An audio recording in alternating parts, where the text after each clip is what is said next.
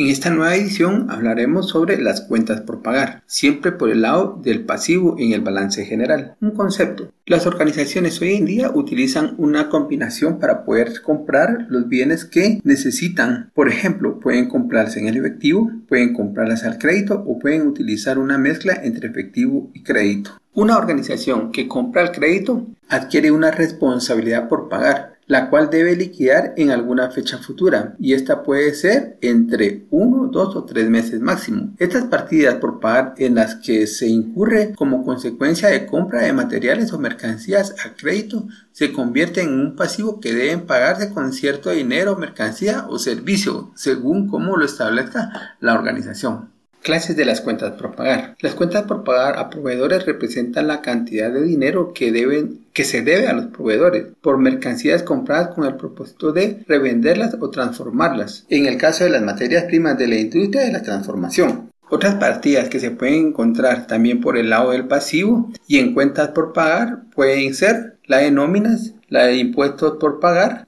intereses por pagar, por citar algunas.